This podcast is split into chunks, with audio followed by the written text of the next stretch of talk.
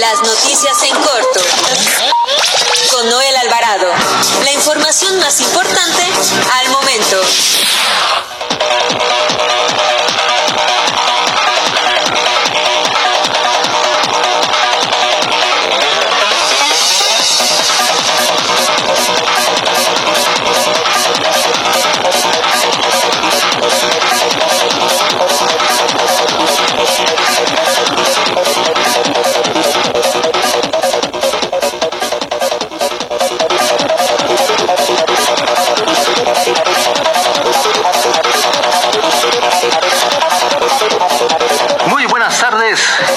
Inicio de semana y bienvenidos a las noticias en corto de este 17 de agosto del 2020. Transmitimos por el 760 de AM, ABC Radio Sonido Original, de Organización Editorial Mexicana, la empresa periodística más grande e importante de América Latina. Como todos los días, los saluda Noel Alvarado, editor de información del periódico La Prensa. Nacional. Esta mañana se difundió en redes sociales un video donde supuestamente se entregan importantes cantidades de dinero como parte de los sobornos a diputados y senadores en la investigación del caso del exdirector de Petróleos Mexicanos Emilio L. En el video difundido en redes sociales esta mañana se aprecia un supuesto funcionario de Pemex entregando dinero en efectivo a Rafael Carabeo, exsecretario técnico del Senado de la República. Además aparece una persona que recibe el dinero, la cual fue identificada como Guillermo Gutiérrez Vadillo, quien trabajó en el Senado de la República y actualmente aparece en la página del gobierno del estado de Querétaro como secretario privado del gobernador del estado. En el video difundido esta es supuesta cuenta del hermano de Emilio L muestra una entrega de dinero en efectivo que sería parte de los presuntos sobornos que el exdirector de Pemex Emilio L afirma haber entregado a representantes del Senado entre el 2013 y 2014. En tanto, el abogado de Emilio Lozoya, Miguel Ontiveros, informó que con relación a este video dado a conocer este lunes, distribuido en una cuenta de YouTube a nombre de Juan Jesús Lozoya Austin, figura un delito, toda vez que se suplantó su identidad mediante la creación de una cuenta falsa. Al respecto, el gobernador de Querétaro, Francisco Domínguez, dio a conocer en su cuenta de Twitter que nunca tuvo conocimiento de supuestos actos irregulares y que determinó cesar de inmediato de su cargo a Guillermo Gutiérrez Vadillo para que se atribuya en el esclarecimiento y deslinde responsabilidades. En otro tema, el presidente Andrés Manuel López Obrador afirmó que a más tardar el 15, en 15 días se presentará un plan de reactivación económica para nuestro país tras la pandemia por COVID-19. Además, el presidente López Obrador dijo que conductores de televisión no serán los maestros en el programa Aprende en casa. Puntualizó que con las televisoras comerciales se tiene un alcance para llegar a la mayoría de los alumnos y así se tenga la posibilidad de aprender, ya que las televisoras del Estado mexicano no tienen cobertura suficiente y lo mismo pasa en el Internet. También este lunes rindieron protesta los nuevos directores generales de las administraciones portuarias integrales de Progreso y Puerto Madero, los vicealmirantes Jorge Carlos Tobilla Rodríguez y Aurelio Antonio Argüelles Rodríguez, en cumplimiento a la instrucción del presidente López Obrador. Al respecto, Rosa Isela Rodríguez Velázquez, coordinadora general de Puertos y Marina Mercante, expresó que se trabaja en esa directriz para cumplir con los cambios y transformación del sistema portuario. En más información, el abogado penalista Sergio Arturo Ramírez Muñoz aseguró que la política del presidente Andrés Manuel López Obrador para evitar que las y los jóvenes sean presa fácil de grupos delincuenciales a través de la implementación de modelos alternativos de desarrollo, además de ser de largo aliento, requiere de la inversión de grandes montos de recursos públicos. Sin embargo, agregó que bien vale la pena apostar por el fortalecimiento de, de las capacidades del talento de los jóvenes y sobre todo consolidar la vía pacífica para enfrentar la terrible situación de inseguridad que nos han heredado las administraciones anteriores. Dijo que esta estrategia no está exenta de señalamientos.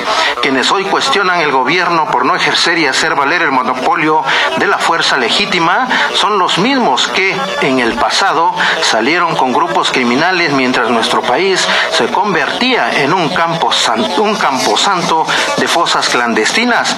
El especialista en derecho penal Sergio Arturo Ramírez Muñoz destacó que son los mismos que en el pasado se caracterizaron por su falta de sensibilidad y por ignorar a miles de víctimas y a los familiares de personas desaparecidas, ejecutadas, violadas y torturadas. En tanto, ellos ocupaban los recursos del Estado para beneficiar a los cárteles de la delincuencia organizada. El penalista se pronunció por revertir la grave crisis de derechos humanos y atender las causas estructurales de la impunidad que nos eh, carcome. No es asunto de una persona, de un gobierno o de una mayoría legislativa. Lo que está en juego va mucho más allá de lo eficiente o credibilidad de un proyecto político. Verdadero riesgo es que son erosiones que eh, por completo la vigencia del Estado de Derecho y se comprometa la gobernabilidad y la viabilidad de nuestro sistema democrático, dijo Sergio Arturo Ramírez Muñoz.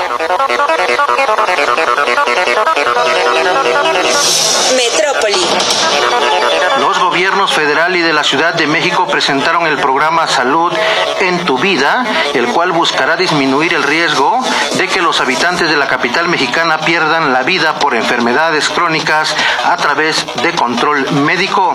También la jefa de gobierno de la Ciudad de México, Claudia Sheinbaum, dio a conocer que capitalinos que lleven a cabo fiestas clandestinas con venta de alcohol podrán ser objeto de revisiones, no solo por parte de la Secretaría de Seguridad Ciudadana de la Ciudad de México, sino también del Instituto de Verificación Administrativa. También, mire, le comento que eh, el gobierno municipal de Huizquiluca, en Estado de México, cuenta, cuenta con los recursos necesarios para invertirlos en la salud de sus habitantes, aseguró el presidente municipal Enrique Vargas del Villar, tras informar que los índices de castigo, de contagio, de contagio en el municipio disminuyeron considerablemente.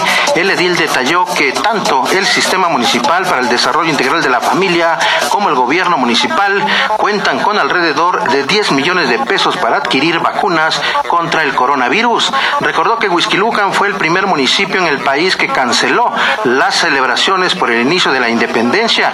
Destacó que todos esos recursos que se iban a utilizar para pagar festejos eh, íntegro se va a, comprar, se van a utilizar para comprar la vacuna contra el coronavirus. También, mire, en una encuesta telefónica realizada entre vecinos de la alcaldía de Azcapotzalco, Fernando Rosique Castillo resultó ser el mejor posicionado para ser el próximo alcalde de esa demarcación. Fernando Rosique Castillo es economista por la Universidad del Valle de México y cuenta con maestría en la misma universidad. También cuenta con más de 30 años de militancia en la izquierda mexicana, fundador del Partido Mexicano Socialista y Partido de la Revolución Democrática, así como militante del Partido Regeneración Nacional. Participó en el gobierno de Azcapotzalco como subdelegado jurídico y de gobierno por propuesta del ingeniero Cuauhtémoc Cárdenas Solórzano y fue el primer gobernante electo de manera democrática del entonces Distrito Federal. También, mire, le comento que en Ecatepec no piensa ser el municipio 126, busca ser el estado 32 y es que la propuesta presentada por el, senador Higinio Martínez Miranda de dividir el territorio de Ecatepec, Estado de México, ha generado un debate importante a nivel político-social. La mayoría de las expresiones que han surgido a pocos días de haber sido presentada la polémica iniciativa van en contra de la ruptura y a favor de mantener la conformación actual del municipio más poblado del país. Incluso muchos coinciden en que, en el que el debate no tendría que concentrarse en la creación del municipio 126 Ciudad Azteca, sino en el nacimiento del Estado 32 de la República. Y mire, también le comento en temas eh, relacionados con procuración De Justicia que la Unidad de Inteligencia Financiera congeló las cuentas del juez Jorge Luis Solís, quien se negó a vincular a proceso a Luis Alonso N., funcionario de la Policía del Puerto Vallarta, quien fue sorprendido con, con una niña desnuda en el interior de su automóvil. De acuerdo con Santiago Nieto Castillo, titular de la Unidad de Inteligencia Financiera, se realizó el bloqueo de las cuentas bancarias e informó que actualmente hay un proceso de investigación para determinar si se presenta o no la denuncia penal en contra de Luis Alonso. Subrayó que la unidad de inteligencia financiera tiene un convenio con varias autoridades para combatir la trata de personas en nuestro país. Amigas, amigos, con esto concluimos las noticias en corto de este 17 de agosto del 2020. Continúe con la programación de ABC Radio y con Jerry en cabina.